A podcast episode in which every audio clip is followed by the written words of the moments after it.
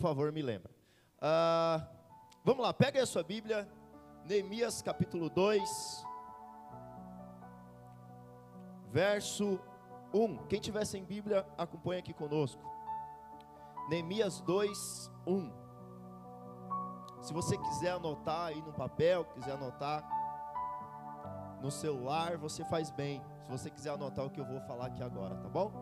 Neemias 2, nós vamos ler do 1 até o 10. Diz assim: No mês de Nissan, no vigésimo do rei Artaxerxes, uma vez posto o vinho diante dele, eu tomei para oferecer e lhe dei. Ora, eu nunca estivera triste diante dele. O rei me disse: Por que que está triste o teu rosto? E não, se não estás doente, tem que ser tristeza de coração. Então temi sobremaneira. E respondi: Viva o rei para sempre. Como não me estaria triste o rosto? se a cidade onde estão os sepulcros dos meus pais está assolada e tem as portas consumidas pelo fogo. Disse-me o rei: Que me pedes agora?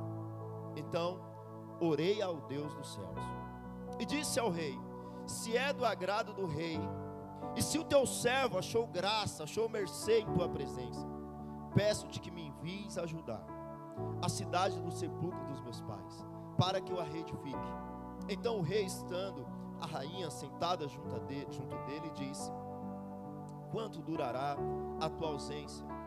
Quando voltarás? Aprove ao rei enviar-me e marquei um certo prazo. E ainda disse ao rei: Se ao rei parece bem, deem-se cartas para os governadores além do rio Eufrates, para que me permitam passar e entrar em Judá. Como também carta para Zaf, guarda das matas do rei, para que me dê madeira para as vigas das portas da cidade do templo, para os muros da cidade, para a casa em que eu deverei alojar-me. E o rei me deu, porque a boa mão, meu Deus, era comigo. Então fui aos governadores da além do rio Eufrates e lhes entreguei a, as cartas do rei. Ora, o rei tinha enviado comigo oficiais do exército e cavaleiros. Disto ficaram sabendo Sambalate, o Oronita, e Tobias, o servo amonita. E muito lhe desagradou que alguém viesse a procurar o bem dos filhos de Israel. Feche seus olhos instante. Espírito Santo, opera neste momento. Que a tua unção, que o peso da glória Shekinah, ó Deus, que assim como inundou o templo, inunda esse lugar, inunda os corações. Senhor, assim como na criação do mundo, que estava sem forma e vazio, e o Senhor pairava sobre as águas, formando vida, começa a pairar sobre os corações que estão aqui agora, Senhor. Senhor, que o Senhor Restaure nessa noite corações. O Senhor reedifique casamentos. O Senhor opere milagres, Senhor. É isso que nós te pedimos. Em nome de Jesus. Se você crê, diga amém. Irmão, semana passada, nós começamos pregando no livro de Neemias. E nós vimos o contexto em que Neemias estava. Qual que era o contexto? Era o contexto onde Deus havia estabelecido o seu povo numa terra chamada Canaã. Mas infelizmente, aquelas doze tribos, elas pecaram contra Deus, elas foram rebeldes contra Deus. Então, as tribos do norte foram invadidas pelos assírios e nunca mais retornou. No território do norte, estabeleceu ali um povo estranho. Inclusive aquele povo começou a ser comido por leões, por feras. Então descobriu-se que era porque o povo não conhecia o Deus daquela terra. Então enviaram-se sacerdotes para o norte. E o povo do norte tornou-se uma religião mística, uma mistura de judaísmo com paganismo. E daí tem os samaritanos. Por isso que você vê ali no Novo Testamento um problema entre judeus e samaritanos. Infelizmente, o povo do norte, onde estava o templo de Jerusalém, onde estava a arca de Deus, onde estava a glória de Deus, a miséria do povo do norte não serviu como exemplo para o povo do sul.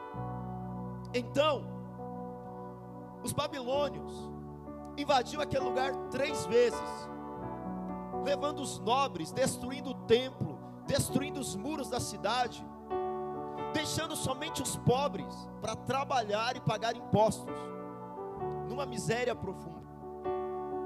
Por meio do profeta Jeremias, o Senhor diz em Jeremias 29: Eu é que sei que pensamento tem a respeito de vocês.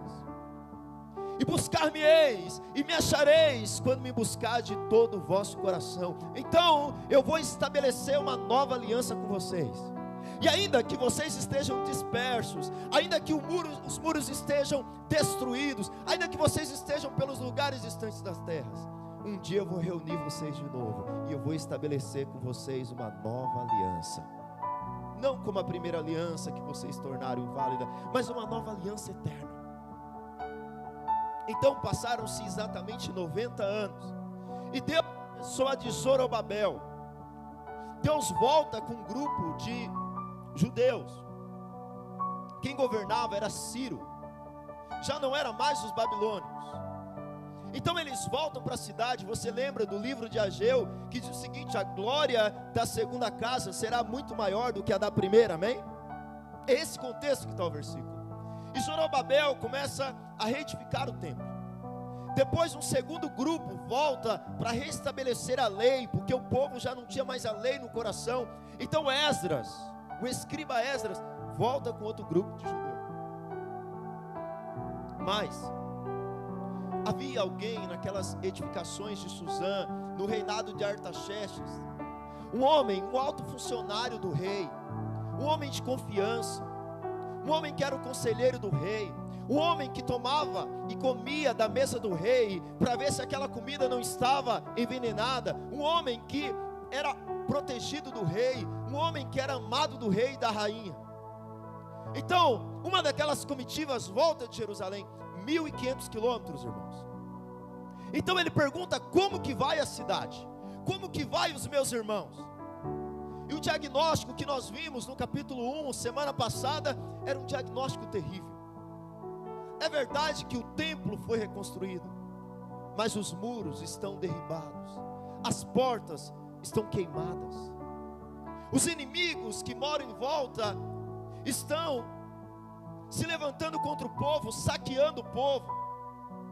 Tentaram reconstruir os muros, mas os nossos inimigos nos desanimaram, os nossos inimigos nos fizeram parar. Lá em Esdras, coloca Esdras para mim, capítulo 4, verso 1, do 1 ao 3.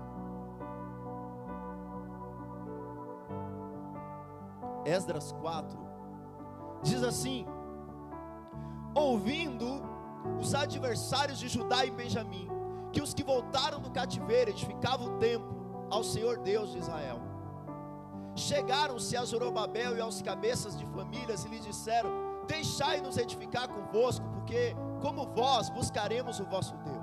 Como também já lhe sacrificamos desde os dias de Esar-Adom, rei da Síria, que nos fez subir para aqui. Porém, Zorobabel, Jesua e os outros cabeças de famílias lhes responderam: nada tendes convosco na edificação da casa e, e a nosso Deus. Nós mesmos, sozinhos, edificaremos ao Senhor Deus de Israel, como nos ordenou Ciro, rei da Pérsia. Então veja bem, os adversários que moravam do lado dizer: olha, nós queremos também reconstruir o templo com vocês. Nós também queremos fazer uma mistura religiosa. Queremos servir junto com vocês da forma que nós servimos. Mas como que eles serviam, irmãos? Eles com a mistura pagã.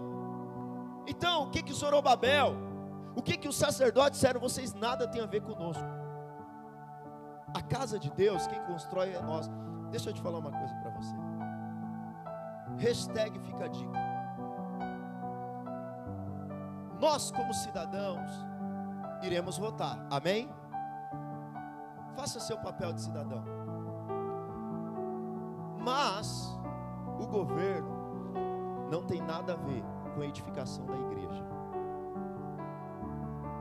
O governo não tem nenhum pitaco na edificação da casa de Deus. Segunda-feira, domingo tem eleição. Independente do resultado, sabe como que a igreja vai estar? Você sabe? Inabalável. Independente de resultado de eleição, nós servimos a um outro rei. Vote, cumpra o seu papel, vote de acordo com os valores da Bíblia. Mas deixa eu te falar uma coisa: nós permanecemos inabalável, porque a nossa estrutura não está sobre um governo, a nossa confiança. Uns confiam em carro, outros confiam em cavalos. Nós confiamos no Senhor. E vocês nada têm a ver com a edificação da casa de Deus. E aí o que que os inimigos fazem? Quem são esses inimigos, pastores? Além dessas pessoas que haviam sido trazidas por eles, quem é que habitava em volta? Amon, os descendentes de Amon e os descendentes de Moabe. Quem é bom de Bíblia aí? Quem Amon foi filho de quem, irmãos? Filho e neto ao mesmo tempo. Quem? Vocês não lembram? O Bruno pregou sobre ele aqui hoje. Ló. Eram netos de Ló que deram origem a essas nações. Eram os Amonitas e Moabitas.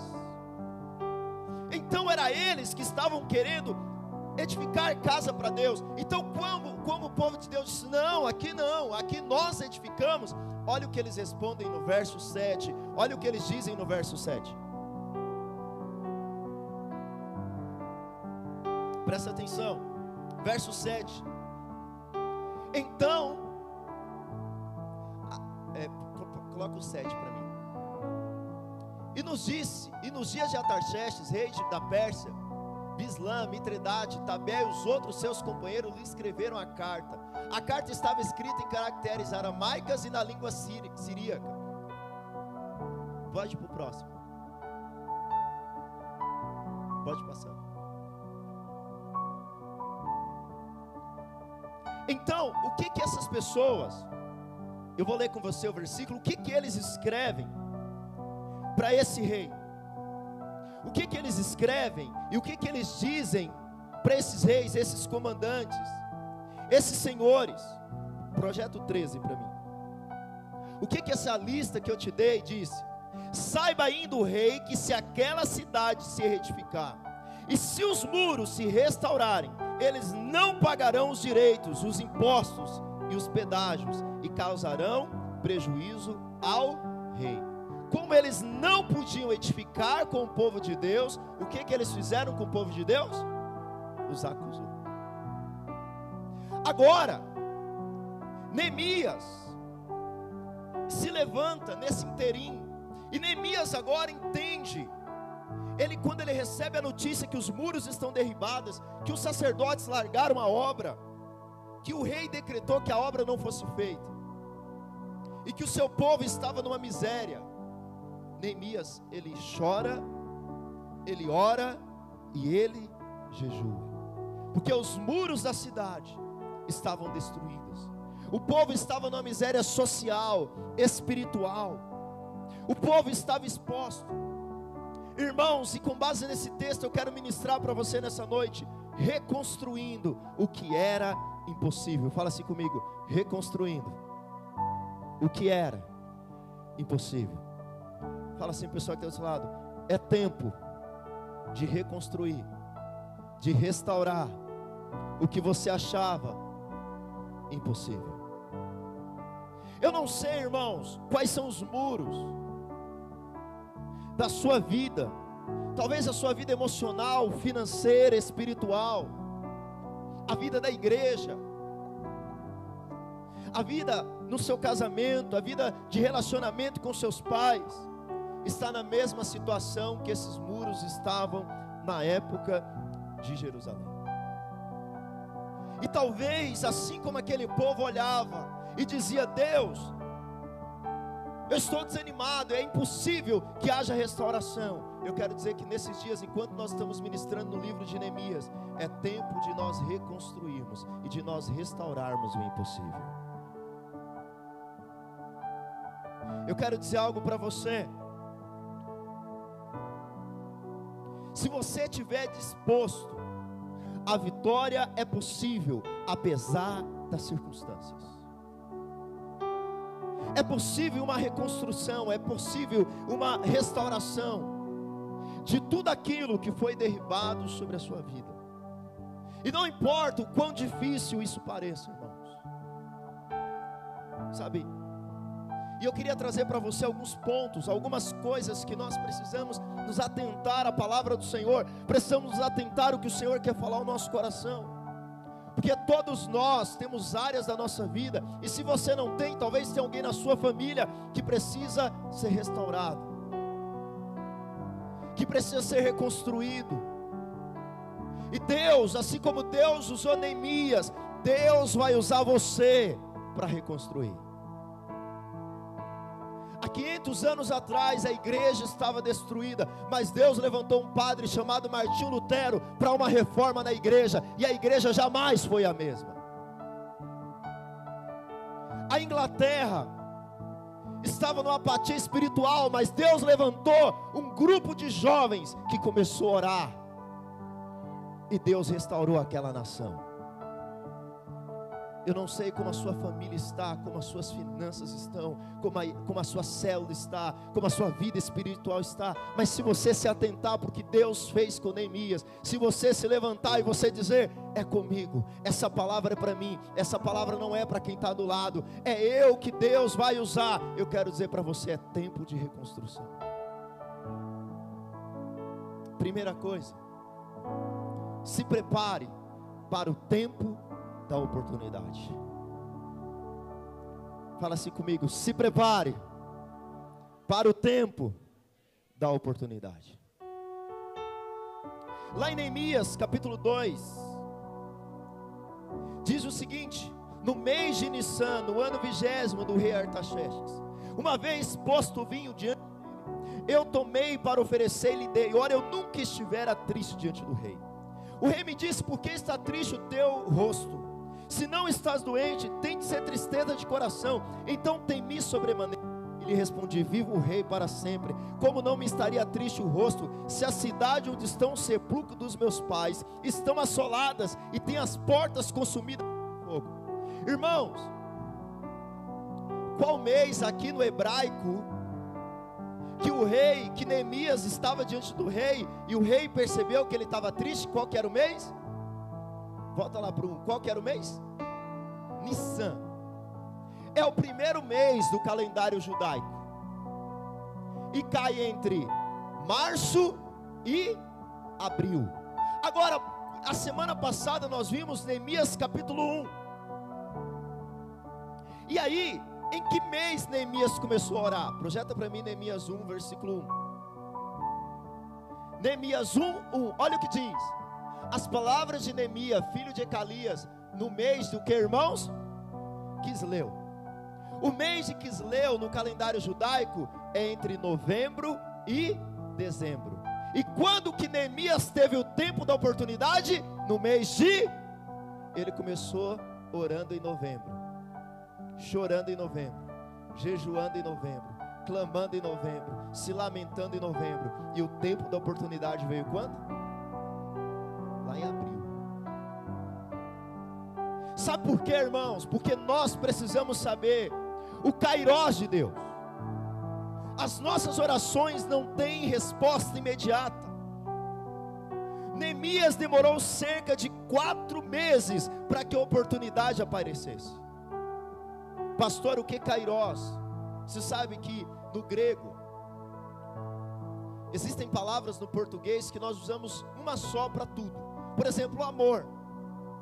Amor é uma palavra que nós usamos para tudo: amor de mãe, amor entre marido e mulher, amor entre pai e filho, é amor de amigos, mas é o mesmo amor?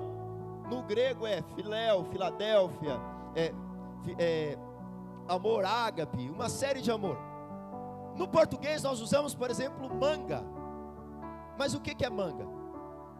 É a fruta, mas também é a manga da minha camisa. É ou não é? No grego, a palavra tempo, ela tem duas palavras: o cronos e o kairos. O cronos é o tempo comum, por exemplo, agora são 7h44. Mas o kairos, irmãos, não é o tempo comum. O kairos no grego é o tempo da oportunidade.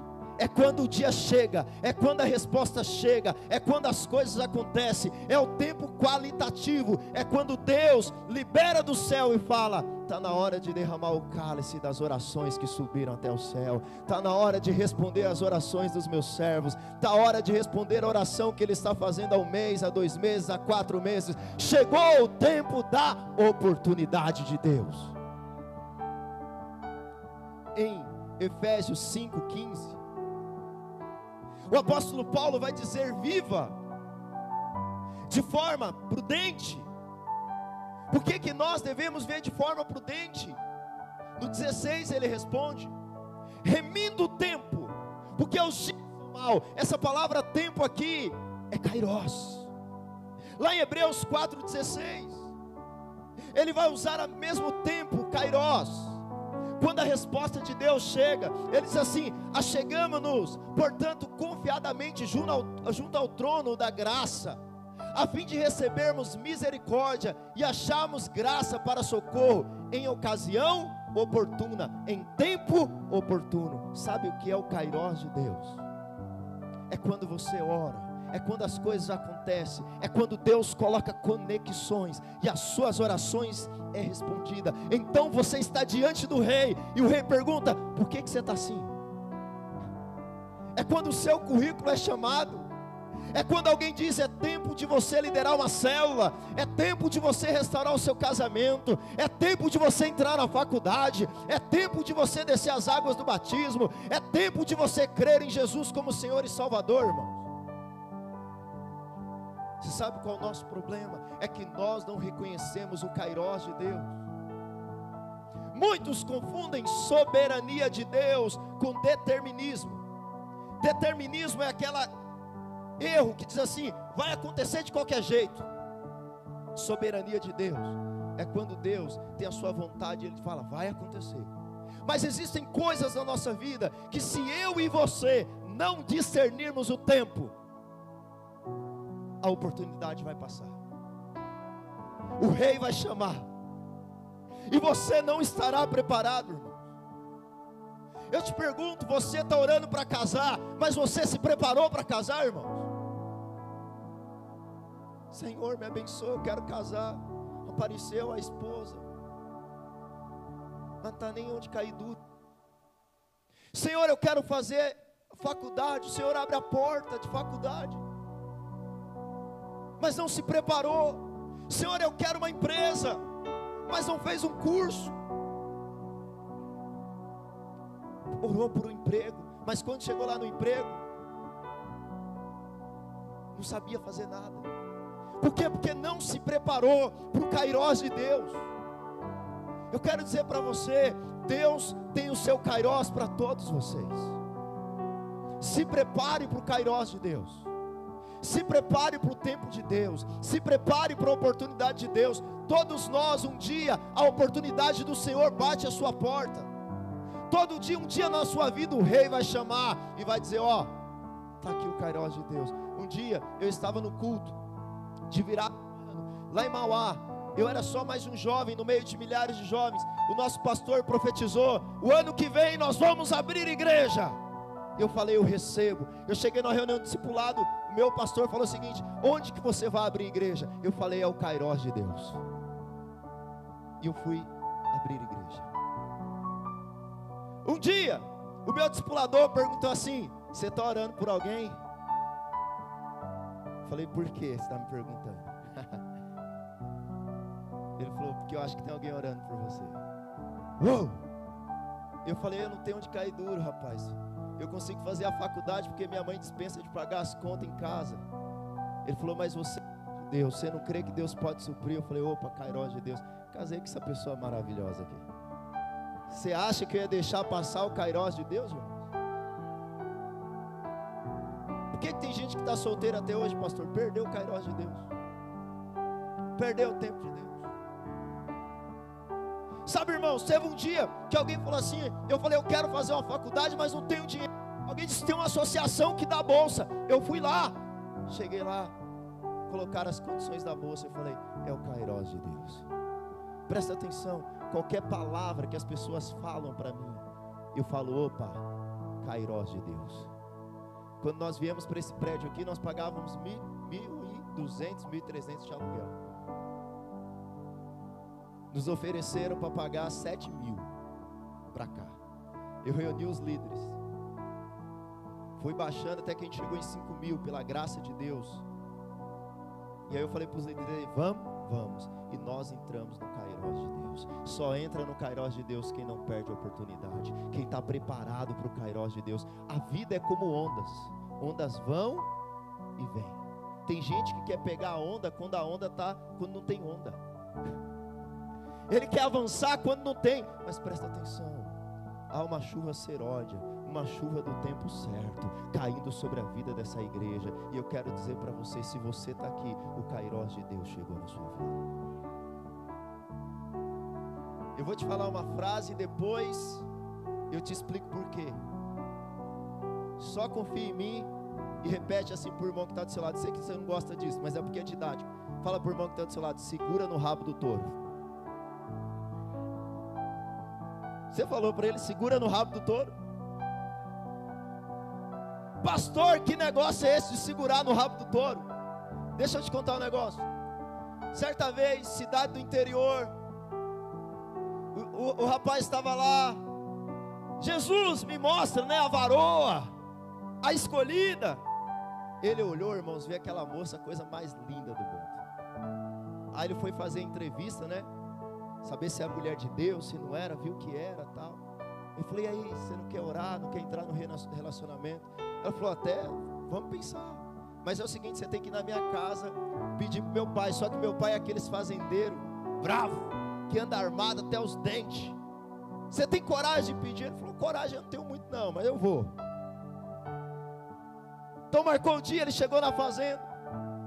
Falou assim, eu estou orando pela sua filha, queria casar com ela. O senhor me dá permissão? Ele fez a entrevista, viu se era homem de Deus mesmo. Viu se trabalhava, porque tem, tem que contar isso. Aí fez a entrevista, tal, falou: Não, vejo que você é homem de Deus. Só tem um desafio para você. Eu sou fazendeiro, sou cabra macho. E eu tenho uma proposta. Se você fizer o que eu vou te pedir, eu deixo você casar com minha filha.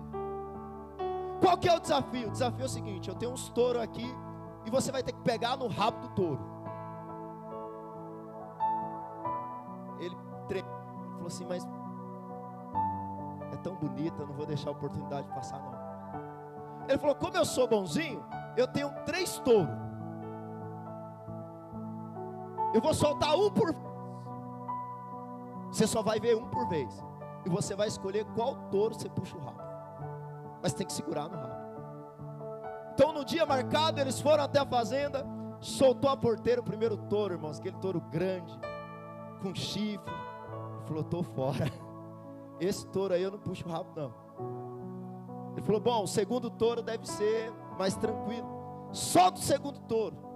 Soltaram o segundo touro, não tinha chifre. Mas ainda era aquele touro bravo. Ele falou: Bom, o primeiro era pior, o segundo é mais ou menos. Eu vou esperar pelo terceiro touro. Então, soltaram o terceiro touro. O terceiro touro, coitado, era manco. Parecia mais um bezerro. Então ele olhou e viu aquele touro ali na porteira e falou: É esse touro que eu vou puxar o rabo. Solta o touro que eu vou puxar o rabo. Soltou o touro, que ele foi puxar o rabo do touro. O touro não tinha rabo.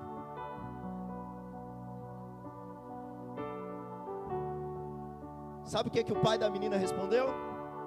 Você não casa com minha filha, porque você está esperando coisas fáceis. Você perdeu a oportunidade. Tem gente aqui nessa noite que você está esperando as coisas fáceis. Não vou liderar a célula porque está muito difícil a minha vida. Não vou casar agora porque está muito difícil a minha vida. Não vou fazer isso agora porque não está muito difícil a minha vida. Segura o rabo do touro enquanto o touro tem rabo, filho. Aproveita a oportunidade enquanto tem tempo. Assume enquanto tem tempo. Se batiza enquanto tem tempo. Casa enquanto tem tempo. Faz as coisas para Jesus enquanto tem tempo. Você pode aplaudir ao Senhor, irmãos? Você está esperando o touro manco sem rabo para puxar o rabo. Fala a pessoa que está do seu lado. Para de ser mole e segura o rabo do touro. Aproveita o cairós de Deus. Puxa o rabo do touro, filho.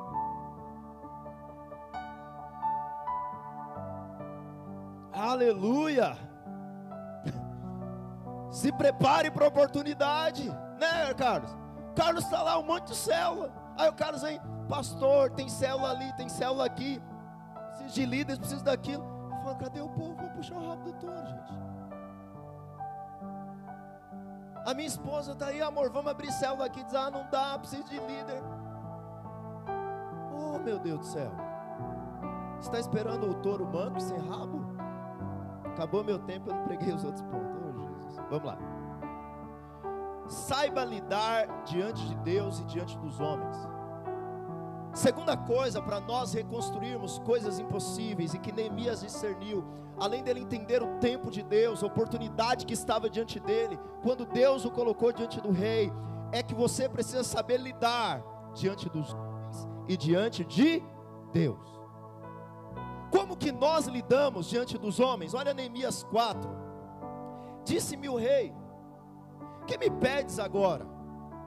Então orei ao Deus dos céus e disse: Ó rei, se é do agrado do rei, se o teu servo achou graça, mercê em tua presença, peço-te que me envies ajudar a cidade do sepulcro dos meus pais, para que eu reedifique. Então o rei, estando a rainha sentada junto dele, me disse: Quanto tempo durará a tua ausência? Quando voltarás? Aprove ao rei enviar-me e marquei certo prazo. Então disse o rei, se, então disse ao rei: Se ao rei parece bem, dê-me cartas para os governadores da além do Eufrates, para que me permita passar e entrar em Judá. Como também carta para Zaf, guarda das matas do rei, para que me dê madeira para as vigas dos, das portas da cidadela do templo, para os muros da cidade e para as casas que deverei alojar-me. E o rei me deu, porque a boa mão do meu Deus era comigo. Então fui aos governadores da além do rio Eufrates, lhe entreguei as cartas do rei. Ora, o rei tinha enviado comigo oficiais do exército e cavaleiros. Irmãos, a primeira coisa é nós precisamos saber como lidar diante dos homens. Nós podemos ser guerreiros de oração e ser gigantes de oração e ser anões espirituais podemos não saber lidar com pessoas.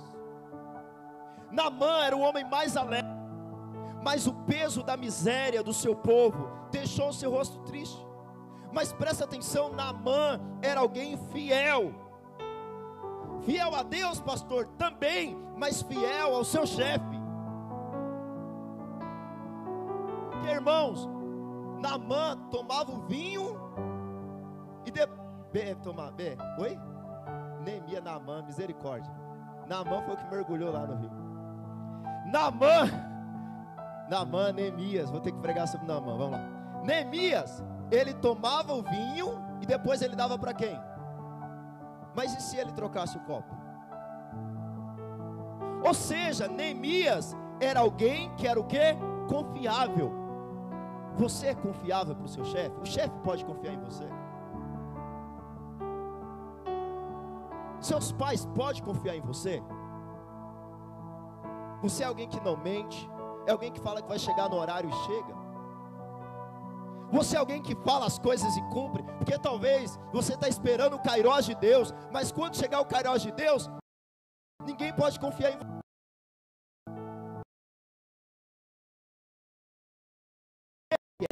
com fidelidade.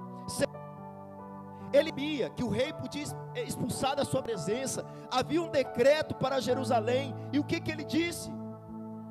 A cidade dos meus pais. Ele não cita que é Jerusalém, irmão.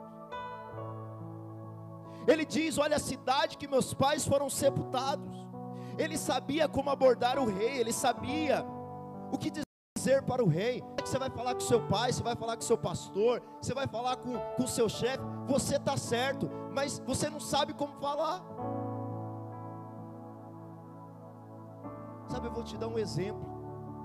Talvez o seu chefe tem favoritos lá.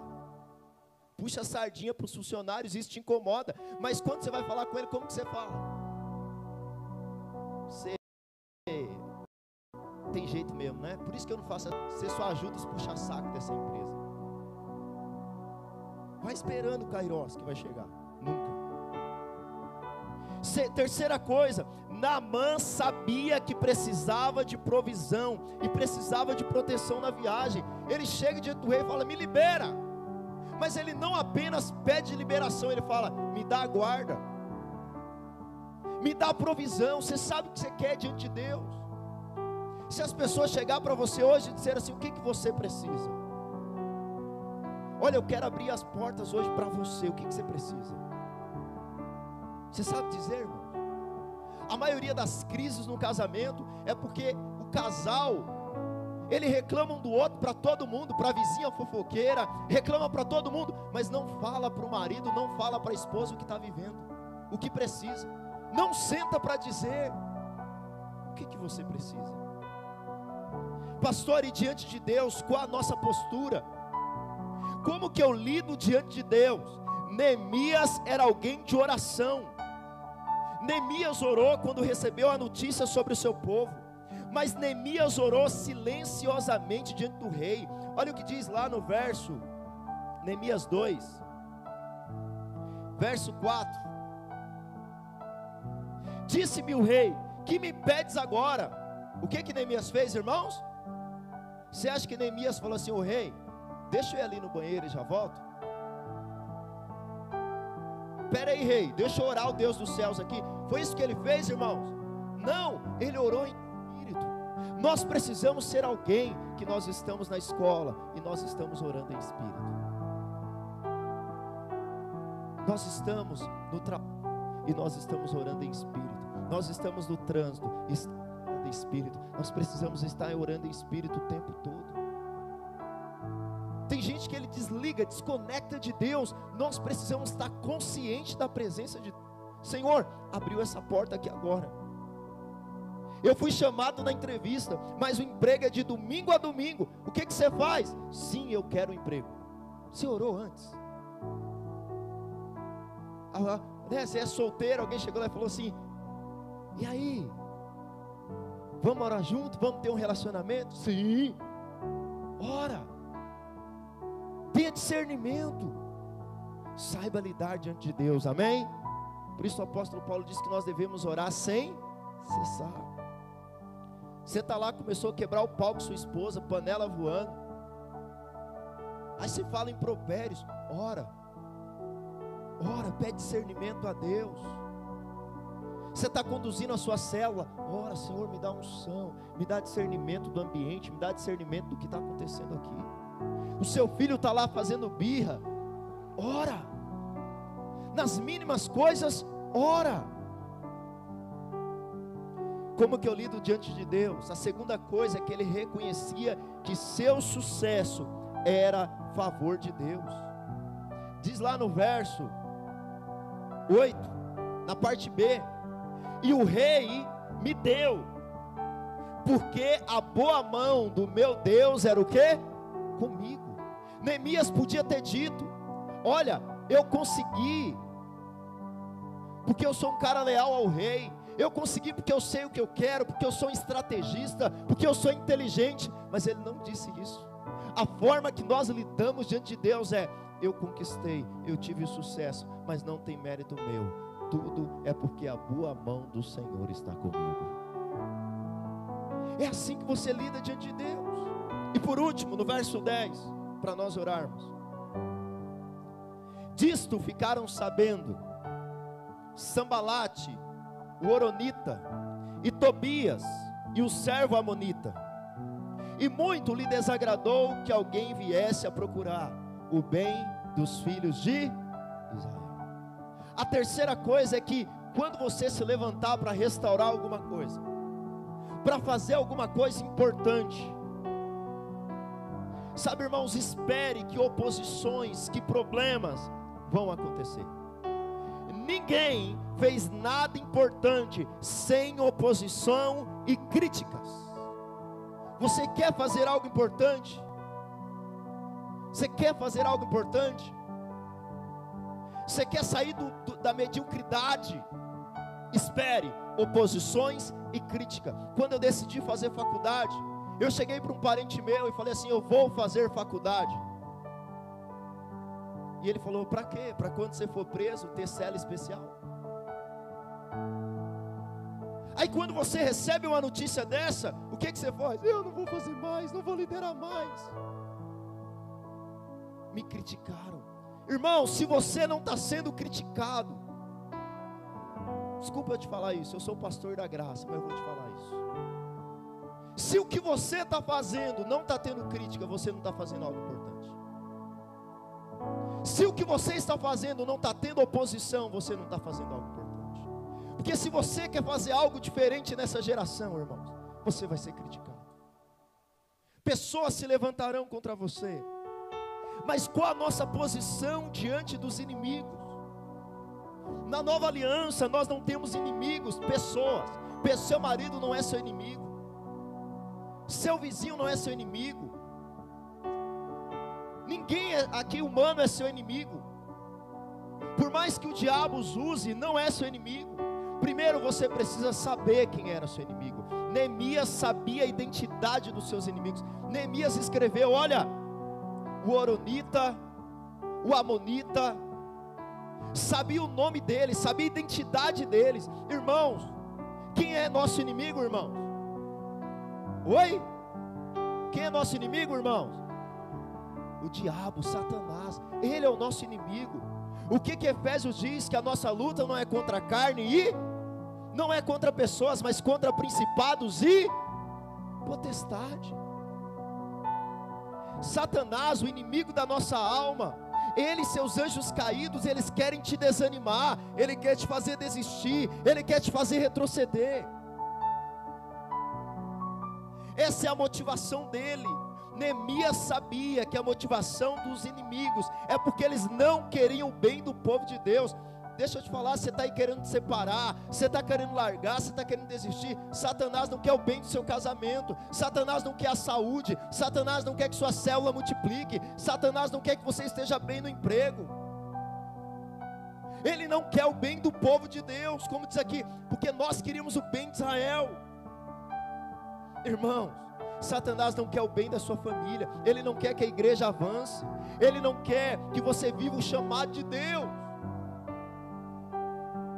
Por isso, quando as oposições vierem, as críticas vierem, você não pode culpar sua mulher, você não pode culpar seu patrão, você tem que se levantar e orar, porque você sabe quem é seu inimigo. Sabe, Deus quer restaurar coisas nessa noite. Terceiro, sabe as atitudes do inimigo. Quais foram as atitudes? Acusar o povo de Deus. Está vendo o que o povo de Deus quer fazer? Quer se levantar contra o rei, insistiu em acusar Neemias, insistiu em acusar Israel, mas Neemias fez o que? Discerniu e saqueou o inimigo querendo me abater. Você está lá na sua casa animado para vir para o culto, acontece tudo, você desanima, acontece problemas. Qual é o seu discernimento? Eu vou me levantar, porque maior é o que está em mim do que aquele que está no mundo. Sabe, você tem um sonho.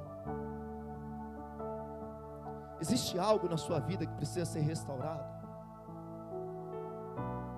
Existe um sonho no meu coração para uma igreja prevalecente nessa cidade. Uma igreja avivada, uma igreja de milhares, uma igreja de discípulos, uma igreja de gente vencedora, uma igreja que vai abalar o inferno. Esse é o sonho, pessoal. O meu sonho é ter uma igreja aqui prevalecente em Barueri, em Carapicuíba, em Osasco, em Jandira, em Itapevi, irmãos. Esse é o meu sonho, é marcar a região oeste. Esse é meu projeto de vida. Irmãos, qual é o seu projeto? Qual que é o seu sonho, irmãos?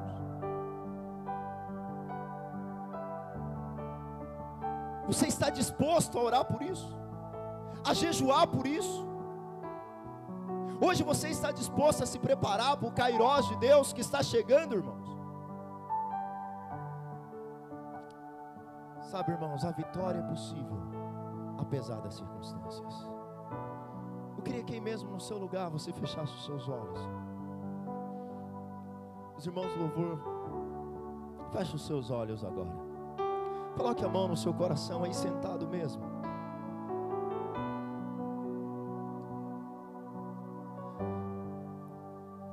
Sabe, irmãos, esse é um tempo pós-pandemia, Esses dias eu estava lendo que o mesmo estrago que a Segunda Guerra Mundial fez, foi o mesmo estrago que a pandemia fez. Na economia, na saúde, nos casamentos e nas famílias. Irmãos, esse é um tempo de restauração. Nós estamos com uma nação dividida. Nós estamos, irmãos, com uma igreja, não essa igreja local, mas a igreja no geral no Brasil apática. Os nossos jovens têm perdido a referência dentro de casa. Casamentos têm sido abalados. Talvez você está aqui, mas a sua família, a sua, as suas emoções estão destruídas. Mas eu quero dizer para você, que assim como Deus levantou Neemias para restaurar os muros de Jerusalém, Deus te trouxe aqui nessa noite para começar a restaurar coisas. Deus está querendo te dar nesse tempo, tempos de oportunidade. Feche os seus olhos. Sabe, esses momentos aqui agora